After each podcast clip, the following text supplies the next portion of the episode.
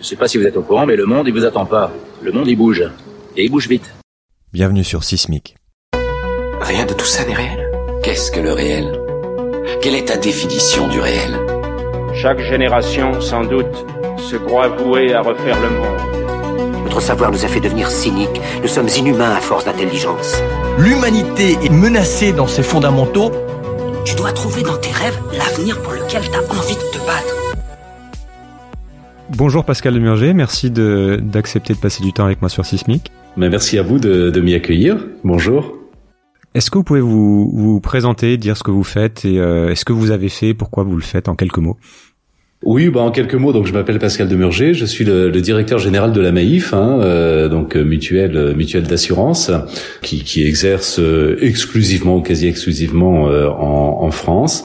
Euh, ça fait longtemps maintenant que je, que je travaille à la Maïf. Je, je dirige l'entreprise depuis euh, 11 ans et, euh, et j'y travaille depuis 17 ans, je crois. Et avant, avant, je travaillais dans la fonction publique et, et notamment à, à Bercy, au ministère des Finances, de l'économie et des finances. Ok. Une question que j'aime bien poser en introduction, qui est de savoir en fait de, de quel point de vue on parle. Quel est votre prisme de lecture, d'une manière générale, du monde et de l'époque actuelle? Par quels angles ou quelles lunettes vous aimez mettre pour regarder les choses? Ouais, de, le d'où je parle, de d'où parle-t-il euh, D'où je parle, bah, moi, moi j'aime bien finalement parler euh, justement de mon rôle de dirigeant d'entreprise. Euh, J'aime bien parler de, de, de, de cette position-là, d'abord parce que c'est objectivement la mienne, hein, et donc euh, c'est quand même celle que, que je connais le mieux, euh, et puis parce que je considère que euh, bah, l'entreprise a, a, un autre objet, a un autre dessin que simplement euh, son objet social pur, que simplement faire euh, de la croissance et, et être rentable, mais qu'elle qu'elle a euh, de fait euh, une place et un rôle de, social hein, finalement dans, dans, la société. Et, et, donc finalement je trouve que l'entreprise n'est pas un si mauvais lieu d'observation que ça. Au contraire. Donc euh, donc moi ça me va bien de, de parler de, de, de, mon rôle de dirigeant d'entreprise. Ok donc on traverse euh, actuellement donc, tout le monde est à peu près au courant maintenant une crise sanitaire, économique euh, qui, qui s'aggrave là de jour en jour et, et certainement sociale qui qui est profonde. Donc on a des défis, on a des défis immédiats qui sont euh, évidemment énormes et on va y revenir. Et puis on a les défis qu'on connaît, qu'on connaît bien, qui suivent ces espèces de ces espèces de vagues qui arrivent, que sont euh, la crise climatique, la crise environnementale, l'énergie, qui sont euh, qui sont encore plus grands en fait. Donc ceux qui s'intéressent à ces enjeux débattent souvent des causes profondes de, de nos maux et des solutions à y apporter, notamment du rôle du modèle économique actuel. Je voudrais qu'on commence par ça en fait. Quelle est votre analyse euh, de ce modèle et que ce que vous pensez de la nécessité ou non de le réinventer et notre capacité à le faire? Alors moi, je, je, je, me méfie toujours des situations dans lesquelles euh, on se sent euh, conforté dans ses propres convictions, parce qu'en général, c'est le c'est le début de de l'erreur et euh, ou voire de voire de l'idéologie. Ceci étant, euh, ceci étant, c'est vrai quand même que la crise actuelle, qui est une espèce de de, de loupe, hein, qui qui grossit l'existant, à la fois dans ce qui dans ce qu'il a de bien, mais aussi dans dans dans, ses limites. et c'est vrai que la crise actuelle, bah, plutôt tendance à, à, me conforter dans euh, un certain nombre d'analyses sur euh, les limites hein, du, euh, de notre système de notre système économique. Alors on, l'a bien vu de manière très très concrète, par exemple avec les limites de la de la mondialisation et, et, le sujet des, des, des, pénuries. mais au-delà de, de, de, de, choses un peu, j'allais presque dire un peu un peu ponctuelles, c'est quand même une période qui est extrêmement euh, propice pour euh, bah, s'interroger sur euh, le monde tel qu'il va et s'interroger sur la question de savoir si demain devra être exactement comme comme hier ou, si ça n'est pas l'occasion de, de modifier quand même un certain nombre de, choses. D'où et, en particulier de modifier évidemment hein, les excès de, du fonctionnement du capitalisme, hein, disons les choses comme elles sont, excès de court-termisme, excès excès de financiarisation, excès euh, même si euh, le terme est, euh, est peut-être un peu violent, mais une forme d'excès de, de, de, cupidité au fond, hein, de, des grandes entreprises ou, ou parfois des, des dirigeants eux-mêmes ou des, ou des actionnaires, qui conduit l'entreprise à un mode de fonctionnement qui nie complètement euh, son environnement, que ce soit son environnement humain, son environnement social, évidemment son environnement au, sens euh, écologique du terme, euh, et qui finalement détruit énormément euh, de valeurs euh, autour euh, autour d'elle, même si cette destruction de valeurs n'est pas du tout prise en compte dans dans son compte de résultat ou, ou dans son bilan. Mais mais mais en tout cas, il y a une valeur sociale extrêmement importante qui est qui est détruite par l'entreprise. Je voudrais, je voudrais un peu creuser sur ce point pour pour qu'on comprenne votre point de vue sur ces sur ces freins sur ces freins structurels tels que, bah, vous en avez parlé, la manière dont, par exemple, la comptabilité financière est tenue ou l'impératif du, euh, court terme pour les sociétés qui sont cotées. Euh, et ces freins qui font que c'est en tout cas ça, ça a l'air très très compliqué pour la plupart des entreprises de, changer de modèle, de prendre en compte justement ces externalités, parce que les règles du jeu sont telles qu'elles sont. Dans quelle mesure un dispositif comme par exemple la loi Pacte en France, mais aussi euh, je pense à des labels indépendants comme comme Bicor peuvent changer la donne? Et est-ce que on peut croire vraiment à un passage à l'échelle sans que la force publique impose euh, ce passage, cette transition? Alors moi, je, je, je pense, c'est un problème en réalité, euh, principalement, je pense, de, euh, de rythme hein, auquel les, les choses vont changer.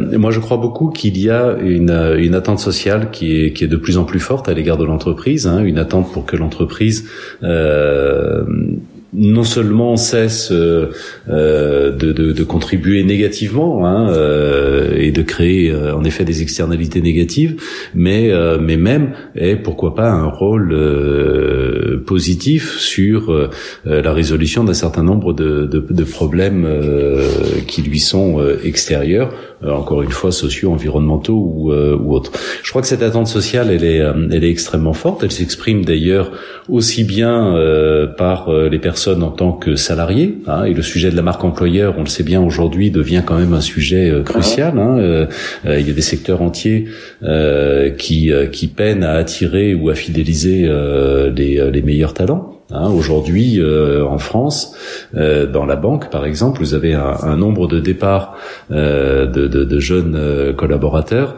euh, qui est euh, extrêmement élevé. Hein, et ça devient, ça devient problématique. Et puis cette attente sociale, elle peut s'exprimer aussi chez, chez les consommateurs.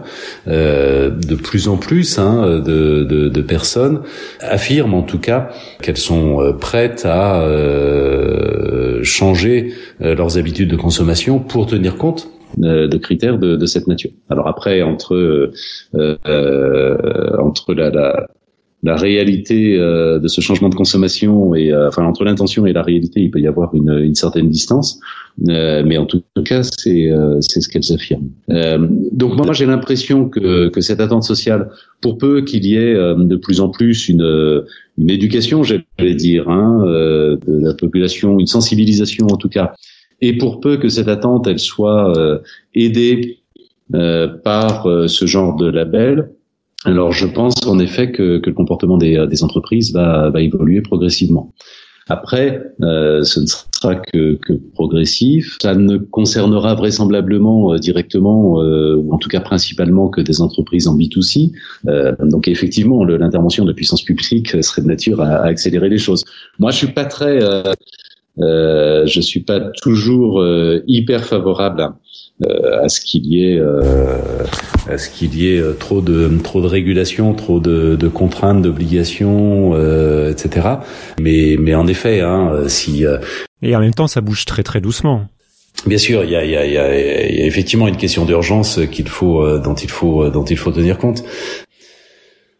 Ceci étant, c'est pas complètement illégitime si, euh, si en effet, hein, on regarde le sujet vu euh, de, de la puissance publique, c'est pas complètement illégitime de se dire que euh, discriminer par exemple, même sans, sans aller jusqu'à la contrainte, mais discriminer par exemple dans la commande publique. Hein, euh, dans euh, les, les, les, marchés publics.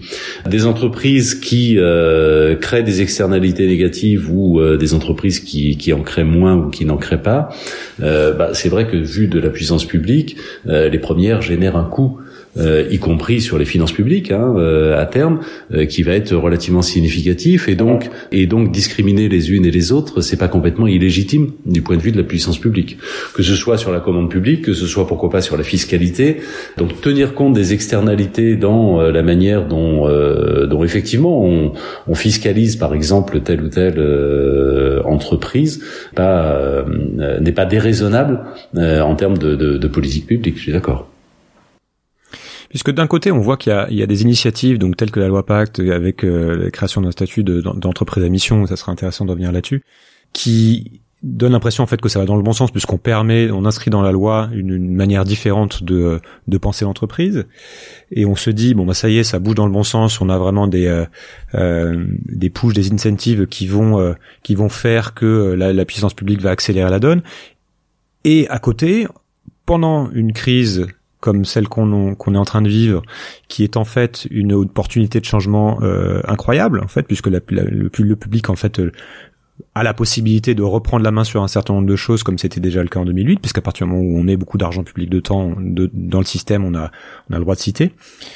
Et en même temps, quand on a vraiment l'occasion de le faire, on a l'impression que ça se fait pas, puisqu'on a on a que ce soit aux États-Unis avec euh, avec euh, ces milliards qui sont déversés dans le dans l'économie sans contrepartie, voire même qui vont accentuer, qui sont dirigés vers euh, ceux qui en ont peut-être le moins besoin, et à tel point que les démocrates sont en train de bloquer soit cette, ces projets de loi, ou en France où on a déjà accordé 20 milliards sans qu'il y ait vraiment de contrepartie sur l'environnement à un certain nombre de groupes on a l'impression qu'il y a quand même beaucoup beaucoup de, de poudre aux yeux quoi de bullshit sur ces questions-là que de que on va on va on va donner un petit peu on va faire de une petite loi hein, on va créer un statut qui va permettre à ceux qui veulent bien le faire euh, qui sont déjà finalement la transition de le faire.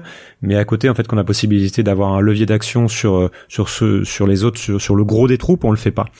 Quelle est quelle est votre vision de cette réalité par rapport à juste votre expérience de de ce milieu? Alors, elle est peut-être un tout petit peu plus plus euh, plus nuancée, même si euh, euh, même si je suis pas loin de, vous suivre, plus nuancée au moins sur un point quand même, euh, c'est qu'il faut pas négliger ce qui est en train de se passer euh, ou ce qui était en train jusqu'à la crise en tout cas de de se passer, notamment dans l'économie française, euh, c'est la manière dont les grandes entreprises euh, et, et, dont les dirigeants commencent à intégrer cette nouvelle donne. la loi Pacte, de, de ce point de vue-là, a évidemment accéléré, accéléré les choses. Et aujourd'hui, moi, je ne connais pas un seul dirigeant de, de, de grande entreprise, ou en tout cas, il y en a très peu, qui ne s'interroge pas sur euh, bah, la nécessité de prendre en compte ces, euh, ces considérations hein, et la manière dont, euh, dont l'entreprise se, se comporte, qui ne comprend pas que ça devient obligatoire pour les raisons qu'on a dites, hein, d'attractivité, que ce soit de collaborateurs ou, ou demain de consommateurs, ou même d'épargnants. Et donc il y a, y a, vraiment un, un mouvement alors qui est pas nécessairement, euh, mais ça c'est pas c'est pas très important, qui est pas nécessairement dicté par euh, euh, comment dirais-je une, une, grande pureté de de conviction ou ou de sensibilité à, à ces sujets-là, hein, qui peut être dicté tout simplement par bah voilà on se rend compte qu'il y a un risque à, à, ne pas faire, mais c'est pas très grave. l'important c'est l'important c'est d'agir. et donc moi je sens et, et j'ai pas mal d'ailleurs de, sollicitations hein, de, patrons de, grandes boîtes euh, qui euh, s'interrogent sur euh, mais comment on peut faire, qu'est-ce que qu'est-ce que ça recouvre, etc., etc. Donc il y a quand même ce mouvement là. Ok, il est lent, ok, les choses vont vont, vont doucement, mais moi j'ai senti ces derniers mois, en 2019 en fait, hein, j'ai vraiment senti, et je pense que la loi Pacte y est pour quelque chose malgré tout, euh, une espèce de bascule dans euh, l'esprit de, de, beaucoup de dirigeants et, euh, et, pour la première fois de prise en compte de, de ces sujets-là. Alors après, euh, après, je, je, si, si on, a un raisonnement un peu plus euh, macro hein, et qu'on sort euh, de l'entreprise à proprement parler, après, je suis complètement d'accord avec avec vous. Et en particulier, en particulier, on va bien voir dans l'après crise la manière dont la nécessité de relancer les économies va euh, se jouer. Est-ce qu'on a un plan de relance très traditionnel où on ne cherche que la croissance euh, euh, de, de, de, de, façon classique, ou est-ce que les plans de relance qui seront indispensables vont être un peu orientés sur des sujets de transition climatique, de transition agricole, et d'une manière générale de transition économique? Et ça, ce sera, ce sera quand même la vraie un, signe, un signe extrêmement fort euh, de la volonté des gouvernements de, changer la donne ou pas. Moi, c'est aussi ce que j'observe. Hein. J'ai l'impression quand même que le sujet maintenant est porté par beaucoup plus de monde. Mais j'ai tout de même le sentiment, et euh, ça m'intéresse d'avoir votre avis là-dessus, puisque vous fréquentez beaucoup plus de ces personnes-là, en fait, qui sont en poste de responsabilité.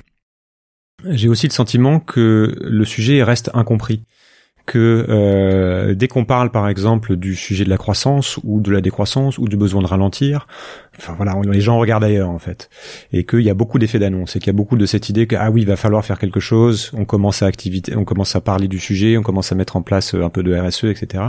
Et je me demande à quel point le lien est fait entre ces problématiques environnementales à long, à long terme, et même enfin à moyen terme, et cette idée qu'il va falloir à un moment donné remettre à plat euh, la manière dont fonctionne le système économique, puisqu'on ne va plus pouvoir totalement croître. Quel est, quel est vous votre point de vue là-dessus? Et euh, comment vous en parlez? Et quel est votre sentiment justement sur cette euh, maturité par rapport à ces questions-là dans les milieux économiques? Alors là, pour le coup, euh, là, là, pour le coup, je pense que, enfin, il y a, y a, vraiment pour moi deux sujets de nature un petit peu un petit peu différente ou en tout cas euh, s'ils sont pas de nature différente de deux niveaux de degrés euh, extrêmement différents. Il y a le premier niveau qui est euh, comment on essaye euh, de faire les choses plus proprement, on va dire, hein, pour, euh, pour pour le dire vite, et donc euh, comment on essaye d'améliorer le comportement de l'entreprise, notamment sur ces sujets environnementaux, et d'avoir un impact moins négatif, voire même pourquoi pas un impact positif. Euh, donc là, on est euh, dans la manière de faire, et, et ça, j'ai l'impression que ça commence à être euh, à être considéré, on va dire.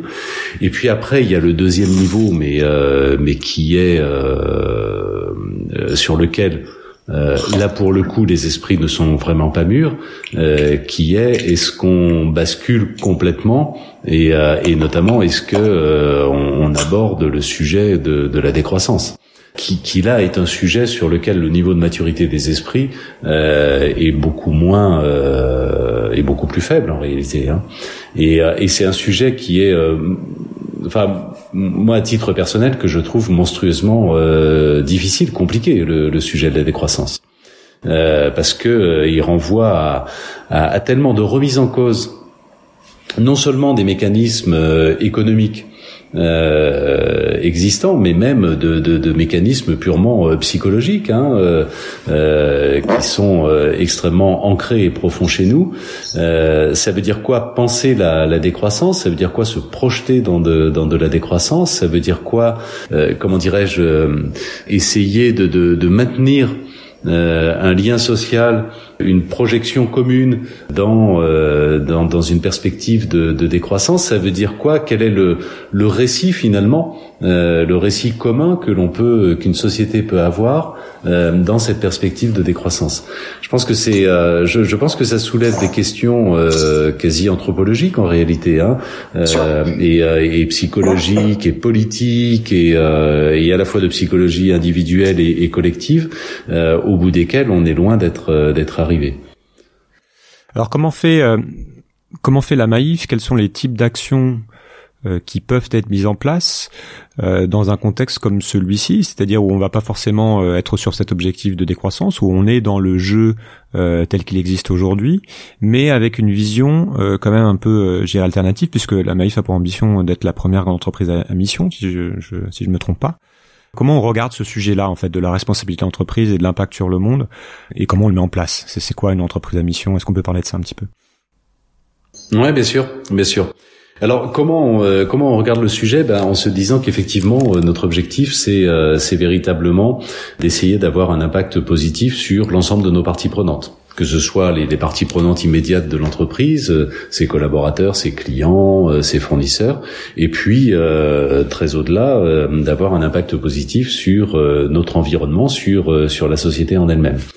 Et cet impact positif, et c'est ça qui, qui est le plus important, on ne cherche pas à l'avoir simplement en réparant, j'allais dire, hein, c'est-à-dire euh, à côté de notre activité en ayant euh, avec la fondation qui va bien, euh, le partenariat avec telle ou telle ONG, telle ou telle fondation ou, que sais-je, etc. Une action bah, simplement à travers laquelle on va mettre une petite partie de, de nos bénéfices pour œuvrer pour pour le bien commun. Non, nous on essaye vraiment. On a ça aussi, hein, euh, mais c'est pas l'essentiel du sujet. Pour nous, l'essentiel du sujet, c'est dans chacune des activités de l'entreprise. Euh, dans chaque activité de l'entreprise, comment on peut euh, faire en sorte de bah, d'avoir un comportement qui a effectivement un impact positif. Ça veut dire, euh, ça veut dire quoi concrètement? Ça veut dire, euh, bah, par exemple, euh, le premier impact que que l'on peut avoir hein, quand on est une, une entreprise, c'est évidemment l'impact sur ses propres collaborateurs. Je pense que ça, ça n'aurait pas de sens de vouloir euh, euh, ou de prétendre avoir euh, un impact positif sur l'environnement si c'est pour par ailleurs traiter de, manière inqualifiable ses, ses, propres collaborateurs. Et donc le, le, premier objectif que l'on s'est fixé, c'est d'améliorer de manière très très sensible l'épanouissement euh, le bien-être en quelque sorte, l'épanouissement de, de, nos collaborateurs dans euh, dans leur travail, dans au sein même de, de l'entreprise. Et donc pour ça, on a mis euh, en place tout un tas de tout un tas de choses sur dans le détail desquelles on pourra on pourra revenir bien sûr. C'est la même chose pour la relation client. Hein, avec euh, euh, quelque chose qui paraît, euh, qui peut paraître comme ça relativement trivial ou relativement évident ou relativement partagé par toutes les entreprises, mais quand on y réfléchit, en réalité, c'est c'est une posture assez bah, j'allais presque dire assez révolutionnaire, et, et, et en particulier d'ailleurs dans le monde de l'assurance avec la volonté très forte hein, et, qui est vraiment partagée en interne et, que l'on euh, que l'on essaye vraiment de, de, faire partager à l'ensemble de, de, nos équipes, la volonté d'avoir une relation client qui se fait au bénéfice euh, des intérêts du client, euh, même si, et c'est souvent le cas, c'est au détriment des intérêts de l'entreprise. Par exemple, dans la relation commerciale, euh, bah, nos, euh, nos, conseillers commerciaux vont euh, sont capables et le font souvent de plutôt vous conseiller de prendre un contrat moins cher parce que il sera mieux adapté à votre situation que un contrat plus cher, ou seront capables de vous comment dirais-je décourager d'acheter un, un, contrat dont vous n'avez pas véritablement véritablement besoin. Hein, ce genre de ce genre de choses. Et puis, euh, et puis ensuite, hein, le troisième volet euh, dans, dans l'exercice de notre activité, bah, systématiquement, euh, dans toutes les activités de l'entreprise, euh, on va chercher à, euh, à avoir l'impact le plus positif possible sur notre environnement. Ça vaut pour les activités principales. Hein. On est par exemple un gros assureur automobile. bah, on va chercher dans la manière dont on va, comment dirais-je, commanditer la, la, la réparation des, des véhicules euh, on va chercher euh, d'abord à réparer les pièces plutôt qu'à les remplacer, puis si on les remplace, à utiliser plutôt des pièces d'occasion que des pièces neuves, etc. Dans euh, notre gestion d'actifs financiers, on va orienter nos investissements vers justement des secteurs en, transition, etc. Et on pourrait multiplier les, les exemples. Alors la question qui se pose, c'est puisque Maïf est connu pour être une entreprise militante, est-ce que c'est envisageable en fait d'avoir d'autres entreprises plus traditionnelles qui adoptent le même modèle, euh, sachant qu'elles n'ont pas cette culture ou qu'elles n'ont pas euh, des dirigeants qui ont qui partagent la même vision du monde? Et euh, et comment on fait pour que ça passe à l'échelle? Alors la, la, seule manière euh, pour euh, pour que ça passe à l'échelle, c'est vraiment de démontrer qu'en réalité l'engagement de l'entreprise euh, non seulement ne dessert pas ses intérêts, mais au contraire euh, peut nourrir sa performance.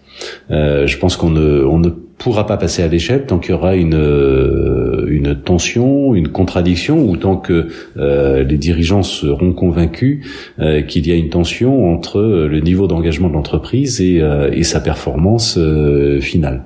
Si euh, ce que je décrivais sur euh, le management, sur la relation client, euh, sur l'impact environnemental ou que sais-je, est considéré comme étant une source de coûts ou euh, simplement de contraintes euh, supplémentaires, mais comme euh, ne contribuant pas à la performance de l'entreprise, c'est clair qu'on ne passera pas à l'échelle et que ça va pas se, se développer.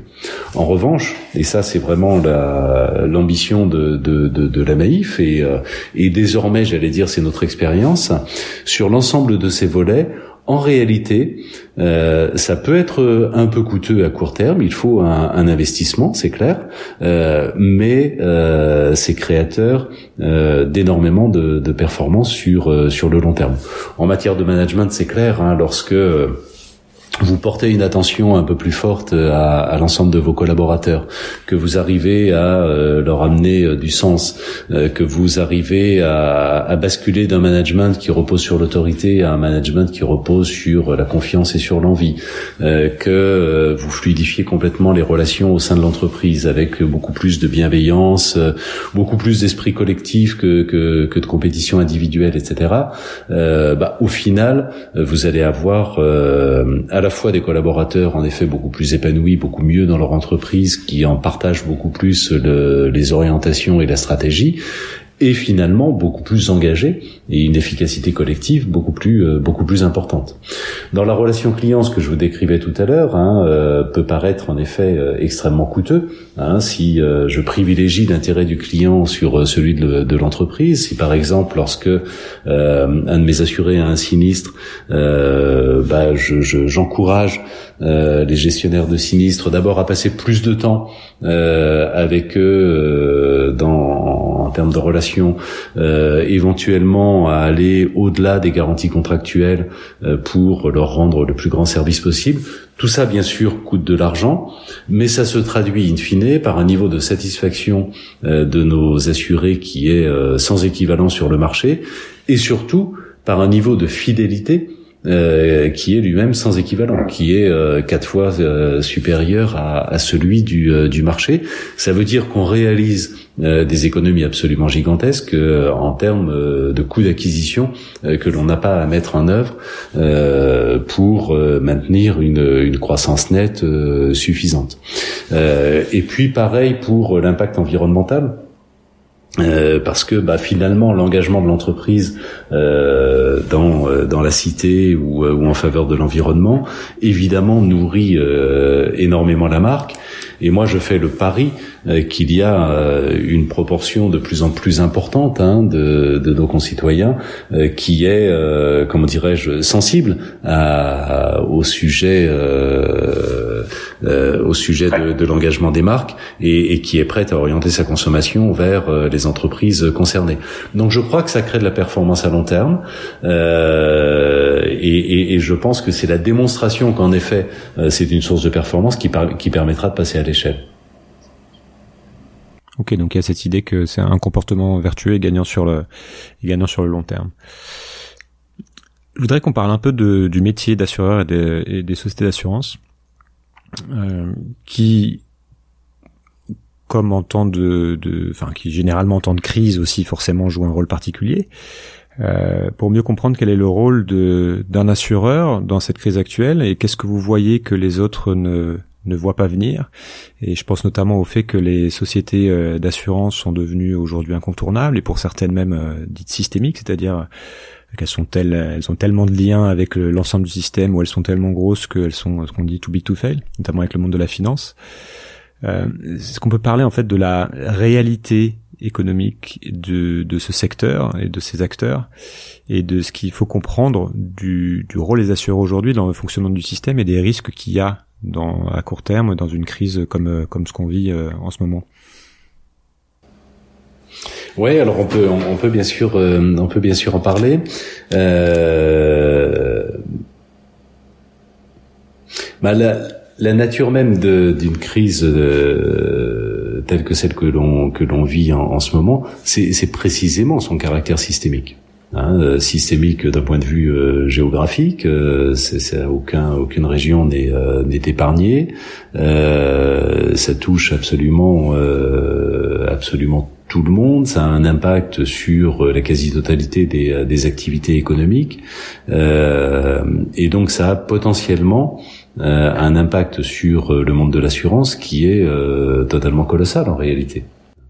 Et, le caractère euh, systémique d'une crise de cette nature, bah finalement montre euh, montre un petit peu la limite d'un système assurantiel traditionnel. Euh, un système assurantiel ne peut pas prendre en charge euh, quelque chose d'aussi euh, d'aussi systémique, d'aussi global dans dans sa dans sa survenance. Hein, il n'y a, que une solidarité étatique finalement hein, qui qui peut prendre en charge les conséquences de d'un sinistre aussi aussi important. Tout le sujet qui, qui peut paraître ponctuel, mais qui est quand même euh, qui est quand même significatif, euh, c'est tout le sujet de la question de la couverture des pertes d'exploitation euh, des entreprises hein, liées à, la pandémie. Est-ce que les assureurs doivent slash peuvent prendre en charge ces, ces pertes d'exploitation, bah, clairement on voit bien la, la limite du système. ce serait un, un coût totalement inaccessible pour pour le secteur de, de l'assurance.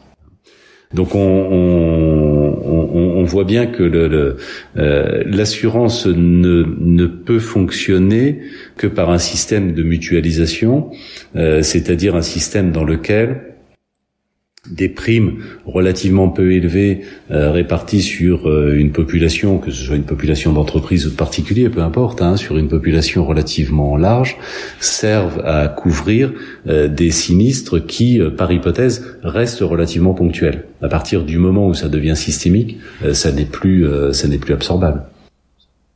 Alors comment ça fonctionne dans un monde qui va devenir très instable, de plus en plus imprévisible, en tension? Comment euh, le monde de l'assurance doit se réinventer. Euh, et puis aussi, j'aimerais bien aussi que vous développiez sur les différents modèles qui existent. Vous avez parlé de la, du fait qu'il y a les, modèles traditionnels dans lesquels on mutualise des risques, et puis il y a d'autres modèles dans lesquels on va essayer de, de jouer sur la donnée, sur la data pour euh, pour créer des profils au cas par cas, etc. Donc comment ces trucs-là fonctionnent et est-ce que ça peut fonctionner dans un, dans un monde dans le monde qui vient, quoi.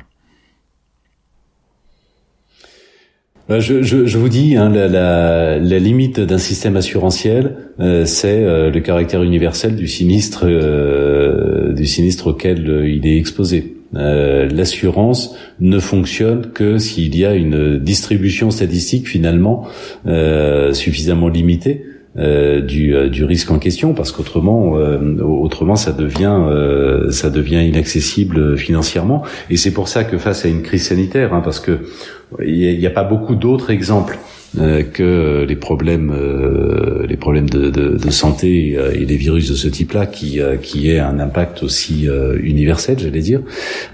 c'est pour ça que le sujet de l'assurabilité des, des crises sanitaires nécessite forcément un système à plusieurs étages, dans lequel il y a un premier étage assurantiel, mais qui est forcément plafonné euh, limité. Euh, et au-dessus de cet étage, il doit y avoir euh, nécessairement bah, l'intervention de, de, la puissance publique. parce que autrement, encore une fois, ça n'est pas, ça n'est pas accessible. Alors évidemment, le système assurantiel, il peut aller relativement haut parce que bah, une crise sanitaire comme ça ne se produit pas tous les ans, et donc il y a une mutualisation entre les personnes, mais il peut aussi y avoir une mutualisation dans le dans le temps et la constitution euh, de provisions, de réserves permettant euh, de faire face euh, de faire face à une crise de, de, cette nature. Mais encore une fois, pas pas pas de manière complète et il doit y avoir un étage de, de, de prise en charge par par la puissance publique. L'autre question que, que vous posez, c'est bah, c'est toute la question de est-ce qu'il peut y avoir une assurance sans mutualisation? Hein, le système de, l'assurance, c'est véritablement, au fond, l'assurance euh, fonctionne un peu grâce à, l'existence d'un voile d'ignorance. Euh, c'est parce que euh, je ne sais pas exactement quel est le risque qui, qui est associé à mon profil, que j'accepte de payer une prime d'assurance qui peut-être dépasse la réalité du risque que je fais encourir statistiquement à mon assureur. À partir du moment où ce voile d'ignorance est, est, déchiré, euh, prenons l'exemple de, l'assurance santé, euh, si demain euh, la médecine prédictive est suffisamment euh, développée pour que je sache que, compte tenu de mes antécédents, mes caractéristiques génétiques, mais aussi mon hygiène de vie ou que sais-je, compte tenu d'un certain nombre d'éléments objectifs, je sais que j'ai une probabilité de développer telle ou telle maladie extrêmement faible et sensiblement inférieur à la moyenne de euh, la population euh, de la population. Euh, bah, si je sais ça de manière objective, je ne vais pas accepter de payer une, une, couverture sociale, une prime d'assurance pour couvrir ma santé au-delà d'un certain montant, parce que je n'accepterai pas de, parce que j'aurais précisément une connaissance trop trop fine de, de mon risque. Euh, et donc c'est tout le sujet de la data dans, euh, dans l'assurance. À partir du moment où euh, on peut par la multiplication de, la data et par sa diversité, hein, et notamment le fait d'avoir des données comportementales, par exemple, euh, des données chaudes hein, montrant le comportement exact des, euh, des, individus. À partir du moment où avec cette data je peux complètement individualiser euh, le, le, le, risque de, de chacun, euh, bah, ça remet en cause toute idée de mutualisation et en réalité toute idée euh, d'assurance. Et donc on, on, risque de rentrer dans un système dans lequel ceux qui présentent le meilleur profil de risque que ce soit en termes de, santé, mais aussi d'automobile ou de que sais-je, euh, ceux qui présentent le meilleur profil de risque vont trouver des offreurs d'assurance, des assureurs qui vont leur proposer des tarifs euh, extrêmement euh, extrêmement bas. Et, et, les assureurs auront intérêt à leur faire des tarifs extrêmement bas parce que ce sont des profils très peu très peu risqués. En revanche, ceux qui présentent des profils de risque très élevés, euh, soit vont trouver des tarifs euh, inaccessibles, inabordables pour eux, soit voire même seront complètement exclus euh, du système assurantiel. Hein, et donc on, on voit bien que l'individualisation excessive de la connaissance du risque par la data euh, bah, va au bout du bout complètement à l'encontre du principe même de, de l'assurance qui est euh, la mise en commun et cette mise en commun n'est acceptable que s'il y a un voile d'ignorance suffisant. Je voudrais passer sur le sujet du, du leadership. Je trouve que beaucoup ont, moi le premier, le sentiment qu'on vit un peu une crise du leadership depuis quelque temps, que ce soit au niveau de, de l'Europe, hein, dont on comprend pas euh, forcément bien la gouvernance, euh, des États-Unis avec un, bah voilà, un, Trump menteur, instable, etc. Et puis, et puis aussi le sentiment que dans dans beaucoup de, de grandes entreprises, on a des, des, grands patrons qui ne portent pas forcément une vision à la hauteur de, de, de ce qu'on estime être les, euh, les, les, vrais enjeux. Comment on peut expliquer ça euh, et quelle serait une vision du leadership pour pour les décennies qui viennent, pour les années qui viennent, qui puissent être, qui puissent nous permettre de euh, d'aborder tous ces sujets, tous ces sujets-là de la de la bonne manière. Est-ce qu'on a besoin d'un leader d'un nouveau genre? Je, je, pense qu'il y a deux deux manières. Euh, je pense qu'il y a deux manières d'aborder le, le, sujet du, euh, du, leadership. Il y a, il y a à la fois la manière euh, un peu par laquelle vous êtes euh, rentré, hein, c'est-à-dire la question, bah, finalement la question de la vision. Euh, quelle est la, la, la capacité des leaders d'aujourd'hui, que ce soit des leaders politiques ou euh, euh, ou des patrons d'entreprise, hein, euh, qui qui sont aussi dans leur domaine des, des, des formes de leaders, quelle est la capacité des uns et des autres à, à développer une vision? Et je pense que ça c'est un un des sujets très marquants hein, au fond des, des, dernières décennies, c'est le caractère de plus en plus technique euh, que ce soit du débat public ou que ce soit de, de la gouvernance de, de l'entreprise. Euh, et, et, et, au fond, enfin moi je trouve ça relativement frappant, y compris hein, dans le monde, encore une fois, dans le monde de l'entreprise je trouve extrêmement frappant euh, la manière euh, extrêmement euh, oui extrêmement technique dont euh, les, les, les, dirigeants conçoivent leur rôle. Euh, et, on a le sentiment que euh, euh, les dirigeants s'imposent presque d'être des super techniciens et que la qualité du dirigeant devient et, corrélée à sa, son niveau de, de connaissance technique des sujets qu'il doit aborder.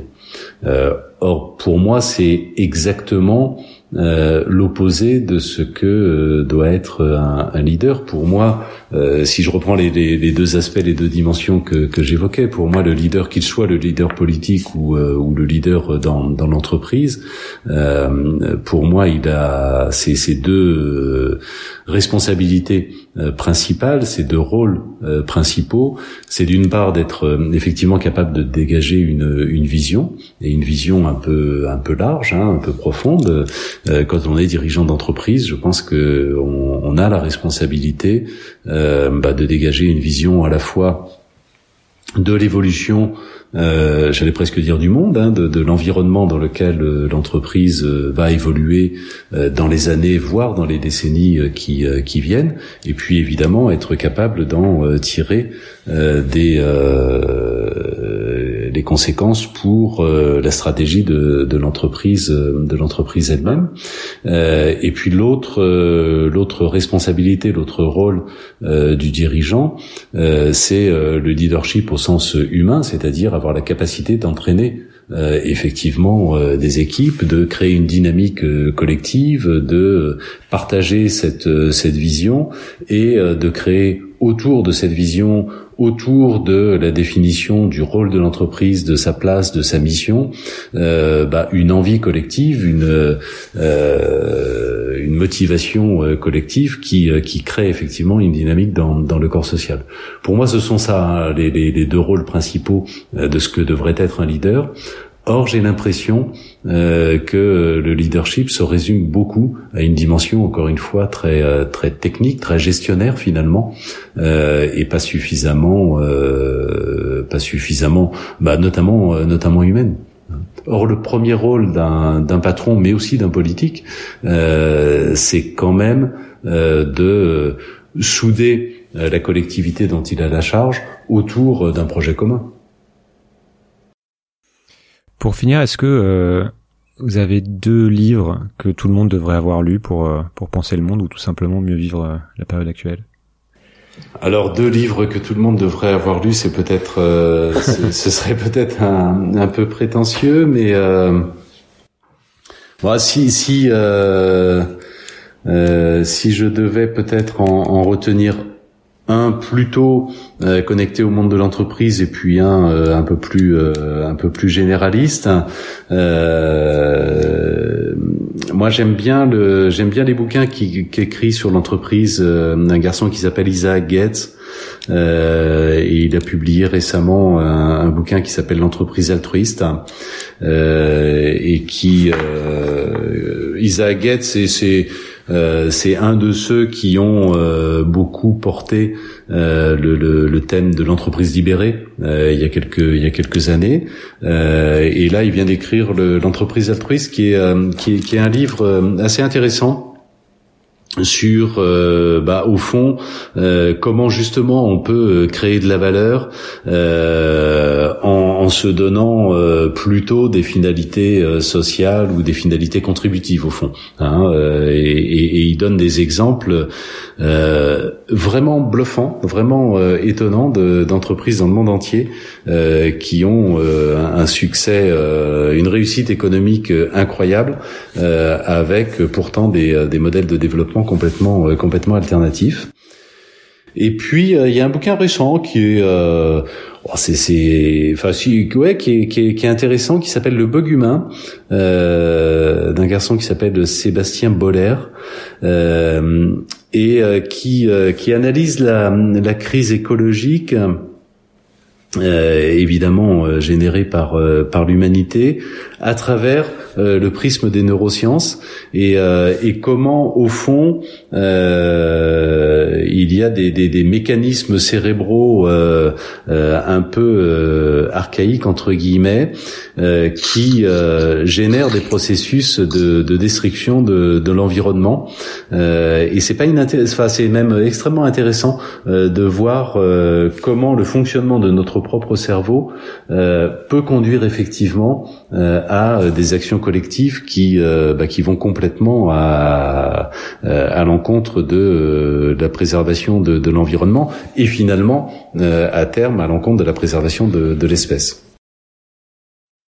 Merci pour ces recommandations et puis merci pour pour votre temps et cette interview. Merci Pascal. Bah merci à vous Julien et puis et puis au plaisir. changer le monde.